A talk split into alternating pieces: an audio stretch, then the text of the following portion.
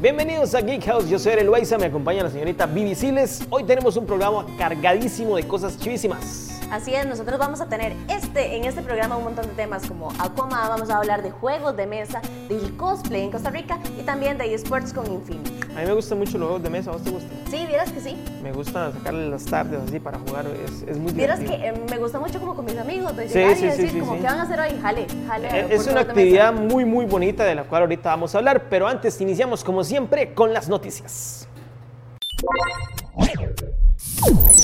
Arrancamos esta ronda de noticias con lo más destacado de la semana. El legendario Lobo Blanco regresará a las andadas en el nuevo DLC de Monster Hunter World. Geralt of Rivia, protagonista de la aclamada saga CD Projekt Red, hará un espectacular crossover en la popular saga de Capcom, cuando incorporen al cazador de monstruos como personaje jugable en el salvaje mundo de Monster Hunter. El nuevo DLC de Monster Hunter World estará disponible a partir de febrero del 2019.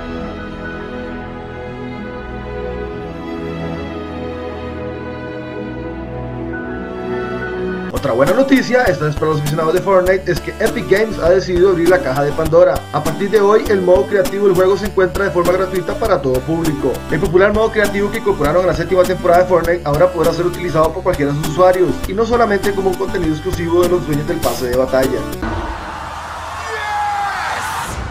Y cerrando la ronda de buenas noticias, una vez un Deadpool ya se encuentra en cartelera nacional. La adaptación de Deadpool para mayores de 12 años ha sorprendido a propios extraños con una versión bastante hilarante y menos violenta para la temporada navideña. Con nuevo material y una escena post créditos que los fans de Marvel amarán, una vez un Deadpool es nuestra recomendación de la semana. Para más noticias y contenido, síguenos acá en Geek House. Continuamos con más de Geek House y ahora les tenemos un tema súper interesante. Nada más y nada menos que el cosplay en Costa Rica y tenemos una invitada de lujo. Así es, la señorita Hayes Vilches, que ya es toda una profesional en el tema, en la materia, tiene años de estar haciendo cosplay acá en el país, es normalmente invitada a las convenciones más grandes de acá en Costa Rica. Así que señorita, ¿cómo está el día de hoy? Ah, muy bien, muchas gracias por tenerme aquí en el programa. Contanos, ¿cómo iniciaste en el mundo del cosplay? Eh, fue algo muy divertido porque fui invitada a un evento benéfico hace como unos cuatro años que se llamaba Fantasia. Eh, me invitaron a ir a la parte medieval y yo asistí a eventos medievales fuera del país, eh, medievales, góticos, de piratas. Entonces, de alguna forma ya me ponía trajes, pero ninguno con un personaje en específico. Ujú. Voy a este evento y descubro el cosplay y me encanta porque ya anteriormente yo me vestía para, para algunos eventos. Ujú. Entonces me encantó y a partir de ahí yo dije, bueno, voy a ver si empiezo con algunos personajes que ya sean conocidos y no tan originales como ya venía haciendo años atrás. Pero Hayes también tiene una cantidad, bueno, ya ahora, después de cuatro años, eh, bueno, yo que he tenido la oportunidad de trabajar muchas veces en- con ella en eventos, eh, tiene La Sirenita, tiene unos chivísimas que es el de, no sé si ustedes se acuerdan de la película de las brujas, una película como de los noventas donde eran unas, un- un- unas brujas que asustaban chiquitos Ajá. y que hay una parte en que se reúnen todas como en un salón y, cuando- y hay una bruja que se transforma, digamos, que es como la, la jefa y que es como calva así. Hayes tiene ese cosplay y es, es chivísima, de, de verdad, miedo. Ese, ese Es, como- el- es el- es la gran bruja. Ajá, la gran La bruja. gran bruja. Y es que me encantan las villanas y especialmente las brujas. Y yo decía, bueno, si he hecho tantas brujas, ahora tengo que hacer a la, a la mayor de todas. A la mamá. ¿Cuál ha sido la- como tu personaje favorito en todos estos años? Ah, bueno, tengo. Bueno, la gran bruja es uno, pero uno con el que me identifico mucho es Bellatrix Lestrange. Le- Ah, Lestrange. Me meto en el papel de una forma y me encanta. Le, le sale así natural. Sí, me sale natural. Es una loca, Sí. es una loca y, y puedo expresarme libremente con ella. Creo que una de las preguntas que mucha gente se hace es qué tan difícil es hacer cosplay en el país, Ujú. porque tal vez conseguir los trajes, diseñarlos vos misma, ¿cómo funciona? Porque a veces puede ser un poco complicado. Bueno, hay que primero hay que analizar el personaje. Entonces yo empiezo a ver, ok, ¿qué tengo, qué no tengo? Empiezo a ver, ok, la peluca, ¿la puedo conseguir aquí o la tengo que pedir? El traje, cómo empezar con el traje, con los props. y el maquillaje. Pero ese sería, digamos, tu proceso, digamos, vos decís, ok, mi proceso es, elijo el personaje, va a ser tal. Entonces, Ajá. ¿con qué empiezo primero? O sea, ¿qué es lo que vos decís? Voy a empezar con esto, ¿qué es? Empiezo con lo más difícil, lo más fácil, ¿cu- ¿cuál es tu proceso? Yo empiezo con las pelucas, porque a veces es un poco difícil que las traigan. Algunas veces las traen desde China y de- me ha, me ha pasado que dura un mes Sí, y medio en traerlas. Y el mes y medio le fue que- bien. Sí. Pueden durar Exacto. hasta tres meses a veces. Y si es que llega. Y sí, llega, sí, exactamente. Sí, entonces las pelucas, luego el traje. Yo no elaboro mis trajes, pero eh, mm, estoy detrás del proceso. Y lo que le aporto a mis personajes es el maquillaje, entonces también lo practico. Y me fijo en pequeños detalles, desde cómo actúa el personaje, qué le tengo que aportar yo para, Ujú. para que cuando uno va a los eventos, la gente se sienta un poco más identificada con uno. Ahora, a la hora de interpretar el personaje con la interacción con la gente, ¿qué es lo que más te gusta de, de estar en el evento y que la gente quiera fotos y todo esto, pero la interacción con el público, ¿qué es lo que más te gusta? Me encanta, las brujas no saben el efecto que causa en la gente y en los niños principalmente, salen gritando, pero es porque me encantan las brujas. Entonces me gusta asustar un poco, meterme en el personaje y dejarles un recuerdo divertido a las personas. ¿Y usted cree que los asuste así mucho? Porque, digamos, ver a Hazel así, pero es que tienen que verla con la máscara esta, digamos, de, de Sí, la sí. bruja. No- no pero pueden si, verla así. pero si la ven ya normal, obviamente uno no se va a asustar, ¿no? semejante belleza, ¿no? Y es más difícil, lleva más tiempo ponerse fea que bonita. Y, y lo digo por una de ¿no? las brujas que tengo que me gusta mucho, que es Muriel, la de Hansel y Gretel. Ajá. Esa, el maquillaje es bastante elaborado. Yo duro dos horas poniéndome la prótesis y todo el maquillaje que lleva, porque lleva látex en la cara y todo. Entonces es un poco A- a- complicado. había sacado, o me pareció, la bruja de la que salía, por ejemplo, en Box Bunny, que es como, como verde, este... Ah, No, eh, o, esa o esa no está en es. proceso. Eh, esa está en proceso, pues Ah, es algo ok, divertido. ok. Estoy de hecho en busca de Box De Box Bunny. Bunny. ¿Ves? Si usted quiere ser Box saben. Bunny y acompañar aquí a Hazel, esta No. es su oportunidad. Esta es la vitrina para que digan yo este yo es el quiero. momento para apuntarse y decir, yo quiero ser Box Bunny. No, no, la que hice que es verde es la del Mago de Oz. La del Mago de Oz, sí, es que también es verde. Esa es verde. Esa también lleva cierto proceso ahí. Hay uno muy vacilón también que tiene Hayes, que es el de, no sé si se acuerdan la película de Mars Attack. Eh, ese también e- es bastante divertido. Sí, es que de alguna forma me gusta hacer los cosplays un poco diferentes Ajá. y también de, bueno, de mi tiempo, de mis años. ¿Y cuál es el que Entonces, más te ha costado, digamos? Que vos decís, este fue el que más me costó sacar. Bueno, es difícil decir eso porque cada personaje lleva su proceso, pero en términos de maquillaje, Muriel, la bruja de Hansel y Gretel, Hansel y ese, ese maquillaje lleva su tiempo. ¿Ok? ¿Y cuál no has sacado todavía que lo tenés ahí como diciendo, tengo que sacar este cosplay sí o sí en Que algún es como momento? la meta a largo Exactamente, que vos dices, este, en algún momento de mi vida tengo que hacer este cosplay. Eh, tengo proyectado hacer uno con armadura. Todavía no sé exactamente cuál, pero sí me gustaría sa- salirme, digamos, de molde. de del la molde. zona de, de confort. Sí, exactamente, y hacer algo con armadura. Todavía está a, a proyecto. Y vos que estás dentro de, de- de esta área, ¿cómo pensás que ha ido evolucionando el cosplay acá en el país? Vos que lo viste tan de cerca.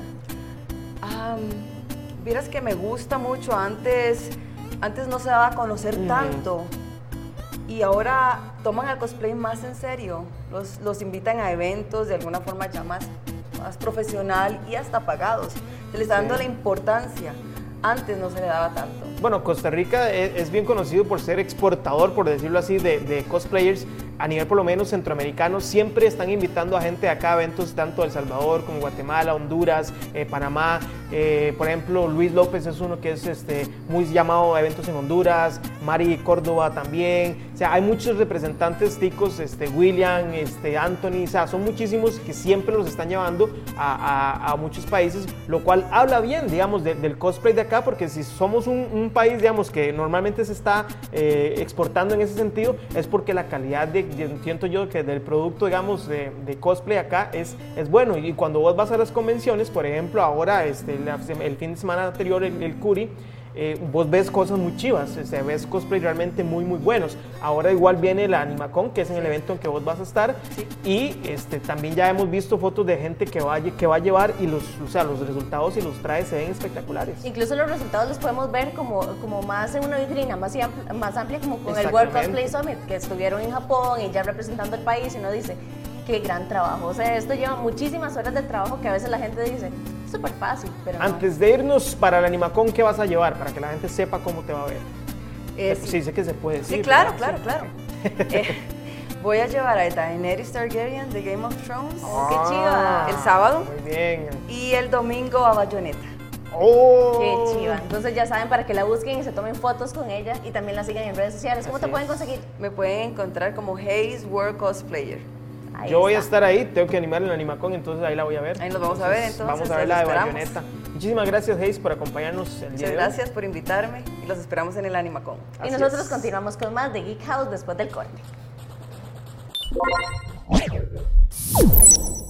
Ahora estamos con Paul Venegas del equipo de esports Infinity que viene a contarnos un montón de cosas sobre el equipo. Sí, muchísimas gracias por la invitación y bueno, vamos a hablar un poco de esports y de Infinity. ¿Experiencias han tenido hasta el momento ya para tirar para arriba campeonatos en todo lado? Asia, Norteamérica, Suramérica. ¿Qué representa para vos, digamos, ver que tu equipo ha estado en, en tan importantes eh, torneos y ha sacado excelentes resultados en ellos? Bueno, eh, siempre ha sido un sueño hecho realidad, básicamente eh, hemos trabajado muchísimo para esto, ha sido su- muchísimos sacrificios para llegar hasta acá. Y bueno, primero logramos el campeonato de Latinoamérica Norte, luego eh, nos enfrentamos contra KLG, que era el campeón del sur por la Liga Latinoamérica completa, que fue en el Movistar Arena con más de 10.000 personas, es un estadio allá en Chile, y bueno, sacamos el resultado 3-0, que era como que el, el resultado perfecto, ¿no? Perfecto. Y luego eh, íbamos a Corea, que era el mundial, y pasó lo inesperado. 10.000 espectadores. ¿Quién se imaginaría, digamos, unos que, no sé, 10 años atrás, que 10.000 personas llegarían a ver un- un- una, una competencia, digamos, de estas, E incluso que se hiciera una competencia de este Exact- nivel. bueno, sí, e- Empezando por exactamente. ahí. Vos, digamos, eh, bueno, obviamente ya decís que es como el sueño, ¿verdad?, de la vida, pero en el momento que empezaste el, el equipo, ¿te imaginabas llegar tan lejos como has llegado hasta ahora? No. Creo ¿Hace que no. cuánto fue que empezó el equipo también? Recordarnos eso. Bueno, el equipo eh, empezó como un hobby, creo que como todos, empezamos Sí. como un hobby y fue en el 2009. Pero ya meramente competitivo profesional en el 2014 fue que ya entramos más de lleno en competencias profesionales, empezamos ya, tuvimos que montar un gaming house en México, ahora estamos trabajando el gaming house de Chile eh, y bueno, todo se ha convertido en una realidad y lo del mundial fue creo que el- un boom no solamente para Costa Rica, Latinoamérica, sino para el mundo sino que un equipo de tercer mundo, por decirlo así, de una zona emergente, lograba derrotar a China, por ejemplo, China. que, que fue campeón mundial, China es el campeón mundial, y en fase de grupos, eh, la única derrota que tuvo China fue contra nosotros. Eso es como que en el. Mundial Costa Rica le hubiera ganado a Alemania o a algún un campeón del mundo. fue o sea, exactamente. promesa. Exactamente. Sí, fuimos el que dio esa sorpresa, ¿no? Entonces, bueno, fue muchísimo ¿Y qué experiencia se trajo, digamos, el equipo luego de, de- de participar y tener este excelente resultado? ¿Qué- ¿Cuál fue el aprendizaje? Bueno, además de aprendizaje tenemos la presión ahora, porque somos el equipo a vencer. Ahora sí. Ahora viene la Liga Latinoamérica, eh, que va a ser con sede en Chile. Ya las dos ligas del norte y el sur se unieron y ahora va a tener la sede en Chile y somos básicamente el equipo a vencer y eso va a ser una presión enorme, ¿no? Sí, y, ha, y ha porque- logrado como cambiar las estrategias de trabajo y de entrenamiento después de lo- del mundial. Bueno, ya se está trabajando desde ahora, toda la planificación, el juego está en constante cambio. Acaban de sacar dos parches que le dieron un, un- pues básicamente un, un giro a, la- a la forma ¿Cómo, de jugar. cómo lo trabajan eso? Digamos, para la gente que tal vez este, que no sabe o no conoce mucho del juego, digamos, ustedes dicen, ok, eh, no sé, vos sos el coach, entonces dices, ok, gente, vamos a planificar esto, necesito que vos me hagas tal y tal cosa, eh, vamos a trabajar estas, no sé si trabajan jugadas o, o, o sea, ¿cómo, ¿cómo es la parte del entreno, por decirlo así, en este tipo de juegos? Bueno, en League of Legends eh, está, por ejemplo, la parte mecánica, que es entrenamiento individual. Eh, depende del parche que vaya saliendo. eh, X o Y personaje se va poniendo más poderoso Claro. o otros eh, bajan un poco. Entonces hay que estar investigando y probando cada personaje. O sea, hoy puedes tener un, un personaje ya, este, ¿cómo es que se llama? Ya montado, por decirlo así, pero mañana te lo pueden cambiar y entonces ya se vino toda la estrategia abajo. Correcto. Entonces el tanto entrenador, analista y los jugadores tienen que estar en constante aprendizaje del cómo va cambiando el juego y va rotando, ¿no? ¿Cuántas horas le dedican, digamos, cada, cada este, jugador, digamos, del equipo a, a practicar el League of Legends? Meramente el League of Legends son 15 horas diarias. 15 horas diarias. 15 wow. horas. Estamos hablando que el League of Legends en este momento en el ámbito profesional es un trabajo. O sea, ellos tienen un salario que es bastante elevado. Eh, todos viven en una casa con todas las comodidades. Estamos hablando que es una sala con todas las computadoras, sala de análisis. Ah, bueno, todos viven juntos. Sí, correcto. Ah, es interesante. Porque Entonces las- es como una fraternidad ya, entonces. Las, Ya eh, son los- una familia. Sí, sí, sí, sí. De hecho, eh, así lo consideramos nosotros y tratamos de, de mantener esa convivencia lo más sana posible, porque pues estamos viviendo todos juntos, desde el entrenador, manager, eh, analistas, tenemos chef, nutricionista, preparador físico y los seis jugadores. Ah, pero eso está súper interesante. Entonces, todos, digamos, ese es el, ese es el trabajo. O sea, o sea, se levantan a, a trabajar. es que uno le dice, tra- le, le pongo las comillas porque uno dice trabajar de igualmente lo que uno conoce como un trabajo real. Sí, pero ese es el trabajo exactamente. Pero ese es el trabajo de ellos. O sea, aunque uno diga, "Ma, pero es que en serio, es que hay gente todavía que les cuesta mucho creer que hay gente que les pagan por jugar videojuegos. Es que falta mucho como derribar esa barrera, Eh, que la gente lo entienda que también es una profesión, pero ya nos hemos dado cuenta por personas como Paul y como el equipo de Infinity que es posible. ¿Y viven acá o, o es No, ahorita la casa es, eh, la casa siempre tiene que estar en la sede donde se va a llevar a cabo el, el torneo. Ah, Esto, ok. por ejemplo, ahorita va a ser Santiago de Chile. Están viviendo en Chile. Entonces ahorita la casa ya la estamos eh, montando todo para Chile porque el torneo empieza 19 de enero. Ah, ya Entonces eh, la casa va a estar allá y no, o sea, ahorita estamos trabajando todo lo que es el cronograma, eh, planificando ya los fogueos contra Brasil, que en teoría es una zona, una región con un poco más de potencial. Los brasileños teníamos, siempre son buenos, no qué, ellos en todo que es deporte son buenos. antes teníamos el fogueo contra Estados Unidos, pero a la hora que se mueve la sede ya no podemos foguearnos por Ok. tema de pin, conexión y todo esto. Entonces ahora es contra Brasil como que la principal Ahora, igual, digamos, ustedes este, como equipo siempre están este, extendiendo la mano a patrocinios, ¿verdad? De que si alguien quisiera, por ejemplo, si ustedes tienen una empresa y ustedes quieren patrocinar al equipo, ¿verdad? Y ver su marca ahí, ¿verdad? Que eso es súper importante, también pueden hacerlo. No sé si es que se tienen que comunicar, digamos, directamente con vos o, o cómo haría alguien que quiere patrocinar al equipo. Sí, bueno, tenemos los correos de contacto para que la gente nos pueda hacer llegar cualquier tipo de, de consulta o duda. Eh, puede ser eh. Entonces ahí pueden mandar sus correos. Estamos abiertos a muchísimo. Ahorita lo que estamos buscando meramente es amplificar el abanico de opciones y ir meramente a patrocinios no endémicos. Porque, por ejemplo, hemos conseguido patrocinios en el ámbito del- de las PC, que es donde se desarrolla todo esto, pero también darle la oportunidad a la gente de que, o los patrocinadores, de poder llegar a un mercado que normalmente hoy en día no se está llegando, porque el rango de edad ya todo el mundo todo lo ve online eh, y demás. Entonces, todo esto es un tema que, que queremos aportarle a las diferentes marcas para que puedan llegar a ese tipo de mercado. Ya hablando como para ir finalizando de- del equipo, hace poco fue el Rooster en el Cinema Gali, estuvieron todos los integrantes de- del equipo acá en el país y tuvimos dos nuevas incorporaciones, entonces tal vez nos puedes contar un poco de cómo se ha ido Nuevos ampliando fichajes. eh, el equipo, sí. Sí, bueno, el, el evento me pareció súper chiva, no esperaba tanta gente, ni tampoco tanto hype. Sí, nosotros estuvimos Sí. ahí y de verdad la gente llevaba sus pancartas y gritaba y se tomaba fotos con todos como Yo, si no yo te voy a ser mañana. sincero, a mí me sorprendió porque yo pensé que iban a jugar.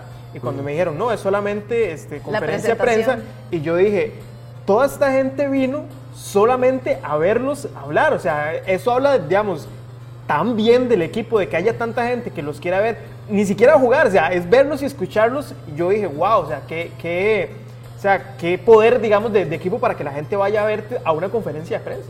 Y luego todo el, el meet and greet que se hizo, Sí, sí, sí. filas de horas para poder tomarse una foto. Me, me pareció súper bien. Eso es súper chiva. Y bueno, ahora incorpor- incorporamos a un nuevo entrenador, que es eh, Carlos Calderón, conocido como Acari.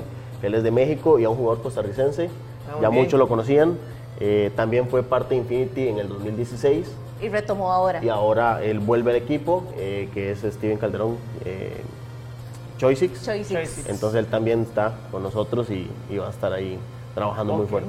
Bueno, Paul, las mejores de las suertes con este equipo para que sigan cosechando Y éxitos. muchísimas gra- gracias por estar acá con nosotros. Gracias ustedes por la Esperamos que invitación. sigan con nosotros. Así es. Ya casi regresamos con más.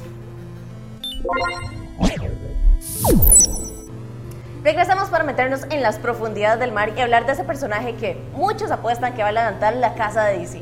Así es, una de las películas más esperadas de este 2018 es Aquaman. Y para eso está con nosotros Josué Araya y la señorita Amy Quesada, que nos van a hablar del tema, ya conocidos de la casa, bueno, de revista Level Up. Y aquí Amy también, que es mi compañera en The Comic Show, así que nos van a hablar del tema.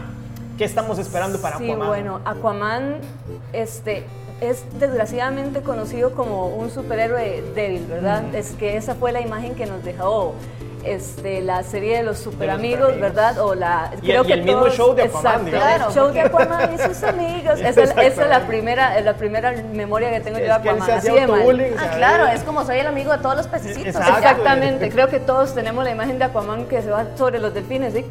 En, en la olita. Se ve demasiado amigable. Y exacto, y en ese momento lo agarran como este personaje que tiene poderes débiles, este, que habla con los peces, la, la gente cree que habla con los peces y que solo puede mover el agua y demás, cuando es totalmente lo contrario, él es el rey del- de, de los océanos, es uno de los fundadores de la Liga de la Justicia, pero por desgracia pues sí, este, se nos quedó esa, esa parte de, de comedia de, de Aquaman, que, que aunque en los cómics DC, este, por dicha, trató de cambiarlo lo que es en la, este, en la edad moderna, más que todo en 1990, y todavía más ahora, este, es una imagen que se queda ahí para siempre, ¿verdad? Por generaciones, y que creo que en manos de Jason Momoa y en manos del director James Wan van a cambiar eso. Es que se, sobreestima, digamos, el poder de Aquaman. Digamos, Aquaman tiene el control del 70% del planeta, por decirlo así. o sea, Pero muchos no lo saben. Muchos no lo saben, exactamente. Sí, ¿no? Y adicionalmente, eh, no solo que es la nación más grande del mundo, que sería la Atlántida, La Atlántida. sino que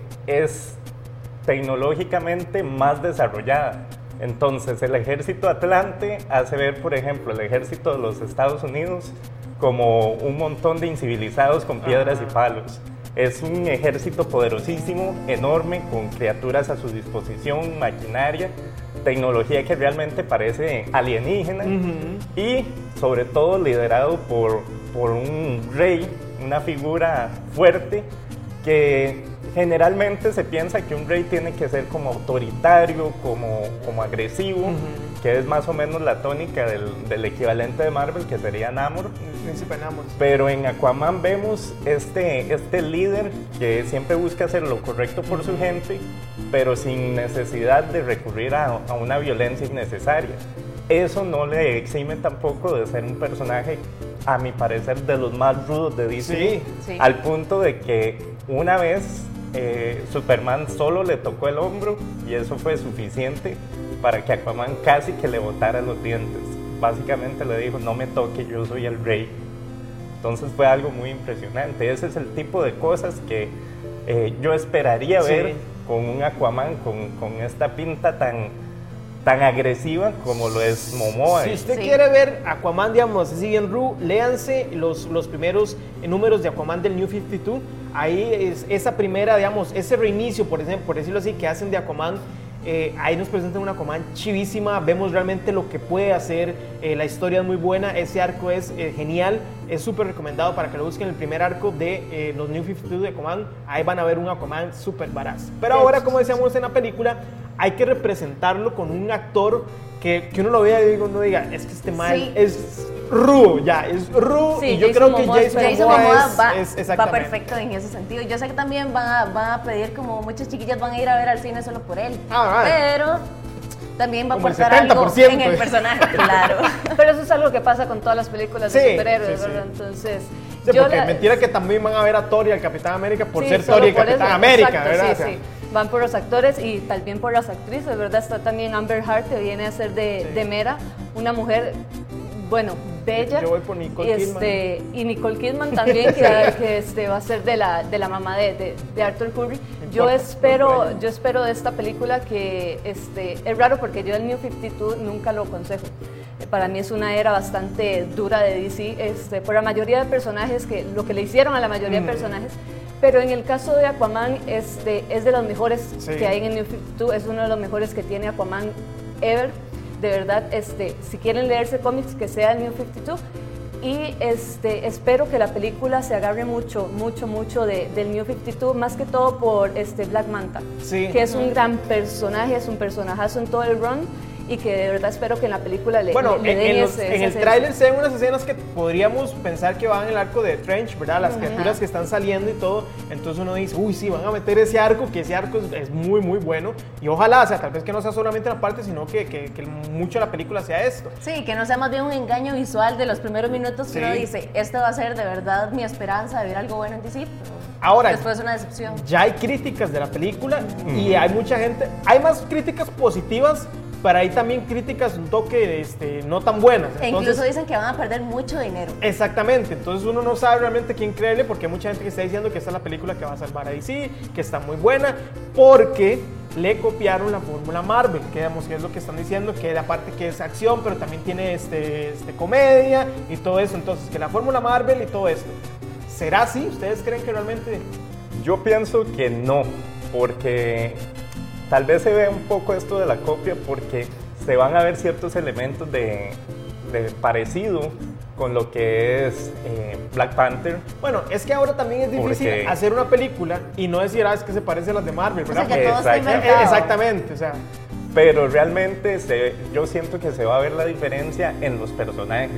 Eh, la personalidad de Arthur Curry, que, que ya la manejamos un poco de Justice League, que fue una de las partes rescatables de esa película, que Jason Momoa hizo un muy buen papel, sí. porque equilibró esa, ese look de, de macho alfa con un comic relief bastante interesante ahí, que diciéndole cumplidos a, a Wonder Woman, burlándose de ah, Batman, de, lo- Flash. de lo solo que está, que está cuando está sentado Cuando encima está del, con el del lazo de la de- verdad. Exactamente. Entonces, por ese aspecto siento que va a ser como el diferenciador y que hay otros personajes que realmente si se apegan al material de origen, si, si le siguen la línea, eh, dan para mucho, como lo es Black Manta, que a mi parecer es un villano, pero la definición de malvado en los cómics, por Porque, le da, la- porque le da la gana. Porque le da la gana. Este sí Porque es malo, le este gusta sí es ser malo malo. porque es malo, porque quiere. así. O sea, es el punto de que es un sujeto que a sangre fría asesina niños y delfines. O sea, son dos cosas que ningún ser humano en, en- Ni el, mismo, sano- intocables. ni el mismo lobo en el, en el universo de Es DC mata a un delfín, pero él sí. Él sí. Y bueno, DC, este, lo malo que tienen las películas de DC no son los personajes, de hecho DC tiene, para mí son los mejores personajes en cómics. El problema es Warner.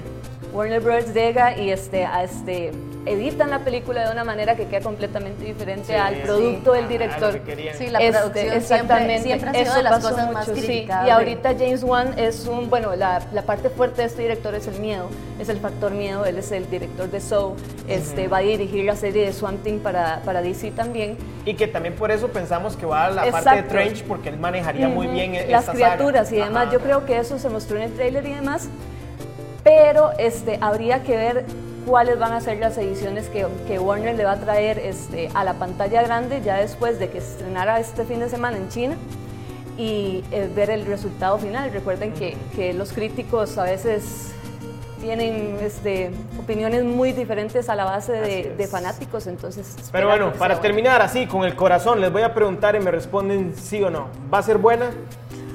Espero que sí. ¿Piensa que va a ser buena? Totalmente. ¿Va a ser buena? Espero que sea la melliza de Wonder Woman. Ok, eso Ok, está interesante. creo- Yo ¿y espero también que sea buena. Pero Bueno. lo veremos esta semana que sale la película. Muchísimas gracias chicos por acompañarnos. Y ya casi Gracias. regresamos con más de Geek House. Llegó el momento que más nos gusta en Geek House, el de jugar.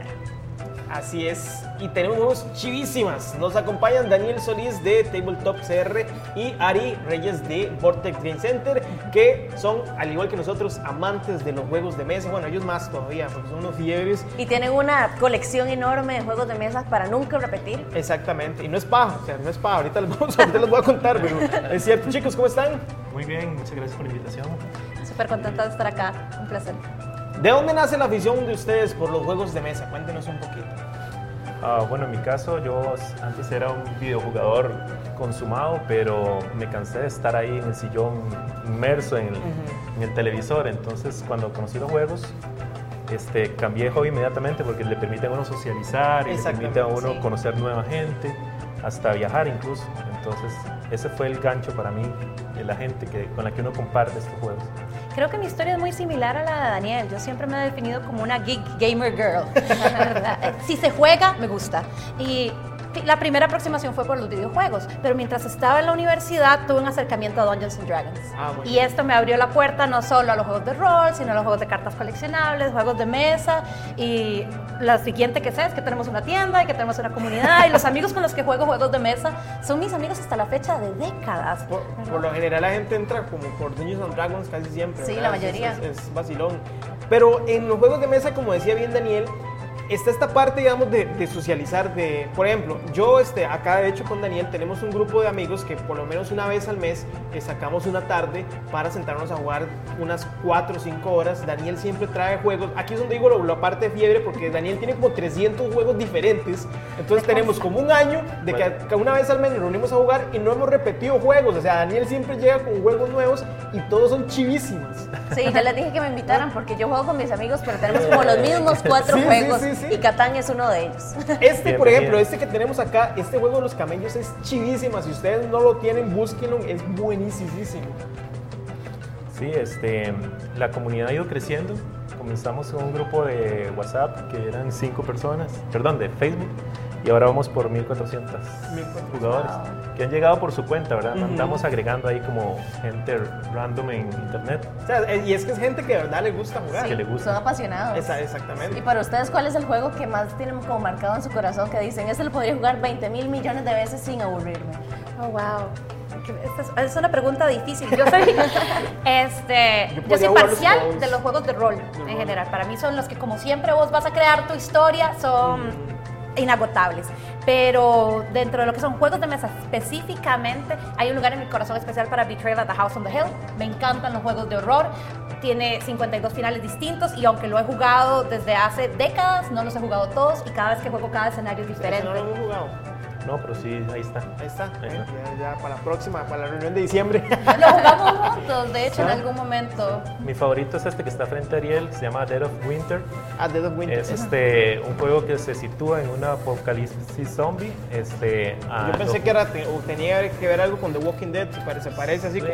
Tiene una temática zombie parecida. Incluye zombies. Sí, sí, sí. Pero este, hay un traidor oculto, entonces uno de los jugadores tiene que hacer el, el rol de traidor sin ser descubierto. Ah, qué chiva. Y hay oleadas de zombies, los recursos son escasos, es O sea, hay que bueno. sobrevivir y, y adivinar quién es el Y traidor. echar al traidor. Y es que es bonito, digamos, porque hay tanta variedad y tantos estilos de juego que, por ejemplo, Daniel siempre llega como con seis, pero los dos primeros siempre son como para ir calentando, entonces son como juegos rápidos, ¿verdad? Que son, se pueden jugar en media hora, eh, 20 minutos, juegos de cartas, hay unos de dados, entonces va uno como, ok, vamos a empezar con este, ya calentamos, después vamos subiendo uno más dificultad y ahí va entonces uno realmente se entretiene y pasa hablando, digamos, con los amigos, que es la parte importante que decías de socializar, porque uno está ahí mientras que está jugando, está pensando, está, ¿cómo es que se llama? Divirtiéndose, pero a la vez estás compartiendo con los amigos, estás hablando, estás, este, ¿cómo es que se llama? Sacando el rato de calidad, por decirlo así, con tus, o con tus amigos.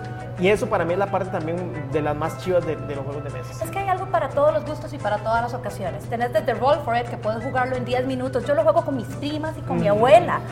A juegos de mesa como Twilight Imperium, en donde sacamos dos días para montar esa mesa y hacer la campaña y leernos las reglas y entenderlo bien. Hay temáticas de fantasía, horror, ciencia ficción, carreras. Entonces, el, sea cual sea el género que te interesa, sea cual sea la cantidad de tiempo que tenés para jugar, siempre pues, puedes sentar a la mesa con un amigo, con tu familia, con gente que estás conociendo y pasar un buen rato. Y realmente eso es lo que está en el corazón de la comunidad de juegos de mesa, esas Y hablando, conexiones. y hablando de los juegos, tal vez muchos no saben en dónde conseguirlos. Es muy difícil conseguir todos estos juegos acá en el país o hay que mandarlos a traer.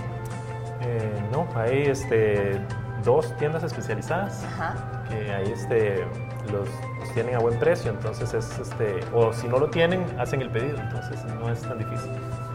Afortunadamente, y aquí me pongo el sombrero de copropietaria de tienda, es la comunidad la que hace que sea más fácil tener estos juegos disponibles, ¿verdad? Si hay una demanda de la comunidad, si hay gente que te los pide, si hay gente que llega a jugar, es mucho más fácil para nosotros empezar a traer más material, promocionar nuevos juegos, introducir material nuevo. Algo que nosotros intentamos hacer es tener juegos disponibles para que la gente llegue y los pruebe, porque ahí es donde te enamoras. Sentado en la mesa, hablando, conociendo personas, y cuando tenés referentes en la comunidad, como Daniel y el grupo de Juegos de Mesa Costa Rica, siempre hay alguien que te va a enseñar cómo. Es que eso es importante porque, vamos, tal vez uno ve este juego y uno dice, mira, se ve chiva, pero uno realmente no sabe. Cambio, ya cuando lo jugás, uno dice, "Ma, este juego me encanta, quiero comprármelo. Mucha gente le pasó eso con Catán, por ejemplo, Ajá. que es uno de los más populares. Tal vez lo ven ahí y ni siquiera quisiera este juego, pero una vez que lo juegan, quiero comprarme ese juego. Sí, con muchos uno piensa que son súper difíciles y que es como alguien muy aficionado, muy específico, como estos juegos de mesa, que tiene que tener demasiados años de experiencia para poder jugarlo, pero no. También hay una convención mundial de juegos de mesa a la cual Daniel ha ido, creo, bueno, creo que siempre va todos los años y también ahí es donde ves qué sale nuevo al mercado, qué se está jugando ahora y todo esto, ¿verdad? Todo el año hay convenciones de mesa. este, juegos de mesa, eh, empezando por Gama en este, Las Vegas, pero eso es como más tirando a retailers. Después este, la más grande en Estados Unidos se llama el llegan unas 180 mil personas a jugar y este, la más grande del mundo es en, es en Alemania, En que Alemania. llegan 210 mil personas. Y Y este, para darles una idea, en la página oficial, bueno, la más grande que hay se llama boardgamegeek.com. Hay listados unos 103 mil juegos de mesa diferentes, ¿verdad? 103 mil. ¿Cuántos ustedes vos? 480. 480 juegos de 480. mesa diferentes. Yo Y- tengo un uno Yo también tengo ya. uno. Y un escenis de los Simpsons. Ah, pero ustedes- Aquí está la belleza de conocer otras personas Sí, que sí, juegan. sí, sí, si sí. yo tengo 20, vos tenés 20, vos tenés 20, no, vamos a tener un buen rato antes de que se nos acaben los Sí, juegos. Y como es algo que se hace en equipo, que se hace en Claro. grupo, entonces te vas trayendo y te vas rotando. Sí, incluso vos, digamos, si vos tenés uno y lo jugamos, yo me enamoro y voy y lo compro. Exactamente. Y Y ahí vas uno a involucra más gente nueva y, y todo esto. Ahora, este, parte de conocer gente de todo el mundo, este, tuve la oportunidad de hacer contacto con la comunidad nigeriana de juegos de mesa. Y entonces ellos tienen su convención y todo allá en Nigeria y este, son súper activos. Miren qué, qué bonito. Qué Qué bueno. interesante. Pero es, están jugando y tienen música al fondo, tienen su fiesta, como, como lo alegres que son ellos, ¿verdad? Ajá. Pero sí, es como la... Aquí interesante. Eso, eso sería una experiencia realmente muy, muy chiva. Ahora, también hay gente acá en el país que hace sus juegos de mesa. O sea, hay juegos que usted puede conseguir hechos por personas de acá. El de, ¿cómo es que el que jugamos la vez pasada de, de los batidos, verdad? Ese es el. Ah, por allá está. por ahí está, Sí. ese, es- ese es hecho acá. Que se llama Monster Party. Monster Party. Ajá. Sí, también. sí, hay, hay creadores de juegos nacionales. El problema, que sí, como siempre, es la parte de la producción y venta. Mm, Entonces, eso es porque es muy costoso. sí, me imagino. Pero igual se pueden conseguir, digamos, por ejemplo, en las tiendas. Sí, sí, en las, las tiendas especializadas los tienen. Ok, hay uno muy bonito, recomendación para empezar así, el de, el de Ghost, el de Fantasma, ese, ese a mí me, me- me divierte mucho y es sumamente sencillo, son cartas y unas fichas, hay que asociar, digamos, la- es, es medio complejo, pero ya cuando le agarras el toque es realmente muy divertido. Pueden buscarlos ahí en, en las tiendas, se llama Fantasma o Ghost, no sé si lo tienen en español o en inglés, pero es muy divertido, es barato y es un juego sencillo que ustedes pueden conseguir y es realmente muy divertido, tal vez como para que vayan, este, los que no juegan muchos juegos de mesa, para que los vayan testeando. Sí, también ustedes nos pueden dejar ahí en los comentarios las recomendaciones de cuáles juegos de mesa deberíamos probar. Tal vez no están dentro de esos 480. Sería muy interesante probarlos. Y así Daniel va y se lo compra también. Y nos invitan. Y lo los trae invito a para que juguemos. Así es, tenemos no, que hacer. no le tengan miedo al hobby, es un hobby muy bonito y este, hay juegos muy complejos, pero hay juegos súper fáciles y que son tanto para familias como la gente más hardcore, eh, pero hay de todo, de todo. Entonces, Hay De juegos que todos te los enseñan- gustos y todos los colores. Hay juegos que te enseñan habilidades lógicas, hay juegos que te enseñan habilidades matemáticas, estratégicas, pero distintamente todos son un buen rato. De todos gustos y colores. Muchísimas gracias chicos por acompañarnos. Nosotros seguimos con más de Geek House. Bueno, y así llegamos al final de esta edición de Geek House. Bueno, chivísima, los juegos de mesa a mí me encantan y Aquaman me encanta y todo lo que hablamos hoy me Y encanta. todo le encanta, pero tuvimos un programa bastante enriquecedor con muchísimos temas e invitados que saben un montón de lo que vinieron a hablar. Oye, tenemos que sentarnos a jugar juegos de mesa. Sí, tenemos que Pero- hacer pero en una serio, cita en de serio. juegos de mesa. Exactamente. Y de hecho podríamos invitar a algunas de las personas que nos están viendo. Hagamos un grupito, todos los que están viendo ahí, pónganos ahí quién quiere jugar y hacemos un día un grupo bien chiva. Ahora que vienen las vacaciones, podemos sacar un, un par de días, un día para irnos a, a jugar ahí Sí. y pasarla bastante, bastante chiva. Despedimos el año con algunos juegos de mesa y luego ahí nos vamos a, ahí a hacer un karaoke, nos tomamos algo, comemos algo y hacemos algo bonito. Eso me gusta. Y sabe también, aprovechando que viene el final de mes, esta boxa, boxa ¿verdad? Que es que lo, La lo- lo- boxa. hice la, ¿cómo es que se llama? Lo, lo partí en español y en inglés. Eh, Es, la que es, boxa. es una nueva palabra, la boxa. La boxa, ¿verdad? La geek box. Es- exactamente. Ya al final Ya, ya se quedó como boxa. La boxa, esta que tenemos acá. Este viernes sacamos el ganador, así que ten- estén atentos, bellas, que ya estoy, pero. Es que lo que pasa es que Ariel está Es la emoción demasiado de nervioso porque él quiere llevarse la Geekbox a su casa. oiga, es que tiene- Pero como sabe que alguno de ustedes se lo va a llevar este viernes, él no quiere y por eso no da bien la información. Es que tiene tantas cosas chivas esa boxa que. Sí, yo sé que muchos de ustedes van a decir, pero esa casa es toda pequeña y fijo no entra nada. como la No, barnibolsa, Es no como la tienen idea. barnibolsa. No Es como un bolso de mujer. Que vos decís, ¿cómo andan tantas cosas ahí? Y saca maquillaje y ropa y un montón de cosas. Así es esta caja. Así es. Entonces, atentos el viernes en las redes sociales porque uno de ustedes se va a llevar todos esos premios para su casa. Sin más, yo soy Ariel Loaiza, me acompaña la señorita Vivi Siles. Así es. Nos vamos, muchísimas gracias. Hasta la próxima semana. Chao.